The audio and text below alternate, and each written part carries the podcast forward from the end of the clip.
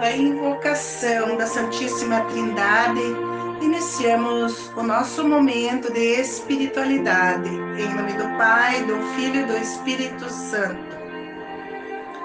Celebramos hoje a festa da Santíssima Trindade, Deus uno, trino e eterno.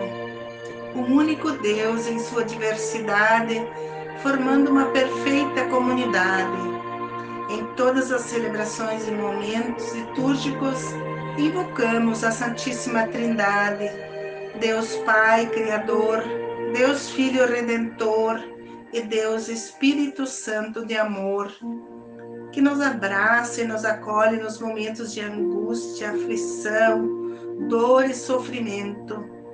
É Ele que nos fortalece para não perder a alegria e a esperança pois a Santíssima Trindade está presente em nossa caminhada e nos dá a segurança toda esperançosa, segundo as palavras de Jesus.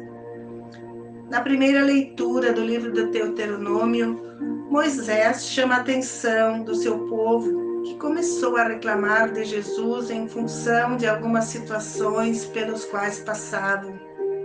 Ele lembra o povo de quantas coisas Deus já havia feito por eles. Olhem para o passado, quanto Deus foi misericordioso com o povo que ele escolheu para si, no meio de tantas nações e conflitos. Tirou-os do Egito e caminhou diante deles para exterminar do caminho nações grandiosas e mais fortes para guiá-los e dar a posse à sua terra. Do céu fez ouvir a sua voz para lhes instruir e mostrou vários sinais por meio do fogo para que ouvissem a sua palavra.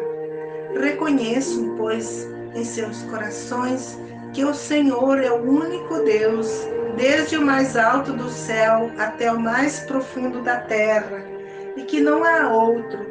Obedeçam guardo nos seus mandamentos que eu prescrevo, para que tu, teus filhos e os que virão depois de ti vivam longos e bons dias para sempre. A segunda leitura da carta de São Paulo aos Romanos orienta a todos para que se deixem conduzir pelo Espírito Santo de Deus, que em seu amor vem nos acolher para participarmos da missão evangelizadora de Jesus.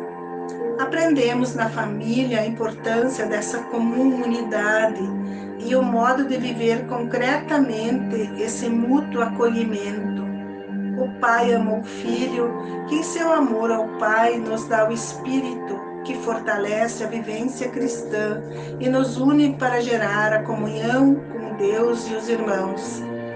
O Evangelho de hoje mostra com clareza as palavras de Jesus aos seus discípulos, que são onze, por deixar fora o Judas.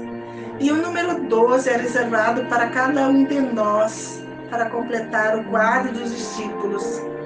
Nesse lugar, encontramos a missão da igreja, a de ser um verdadeiro testemunho do amor.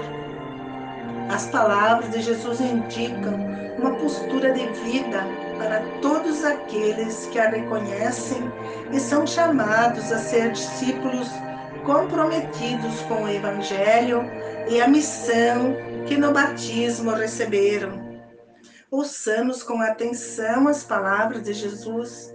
Somos convidados a assumir o Evangelho em todos os lugares e circunstâncias no dia a dia de nossas vidas por meio de gestos e ações concretas de amor e compaixão, assumindo os verdadeiros sinais de um grande amor do Pai que os derramou em nossos corações. A nossa sociedade, mais do que nunca, precisa de homens e mulheres marcados pelo amor pelo testemunho de Deus para amparar e fortalecer a todos os feridos pelas marcas desse longo tempo de pandemia. É o Deus unitrino que se desdobra em três pessoas para que possamos ter acesso a Ele, conhecê-lo, amá-lo e testemunhá-lo em nossa caminhada com Jesus. Ide pelo mundo e fazei discípulos meus, todos os povos, batizando-os em nome do Pai, do Filho e do Espírito Santo, e ensinando-os a observar o que eu vos ordenei. E eu estarei convosco todos os dias até o fim do mundo. Glória ao Pai, ao Filho e ao Espírito Santo, como era no princípio, agora e para sempre. Amém. Um ótimo domingo, uma semana de fé, esperança e oração para celebrar o memorial de Corpus Christi na próxima quinta-feira nas comunidades.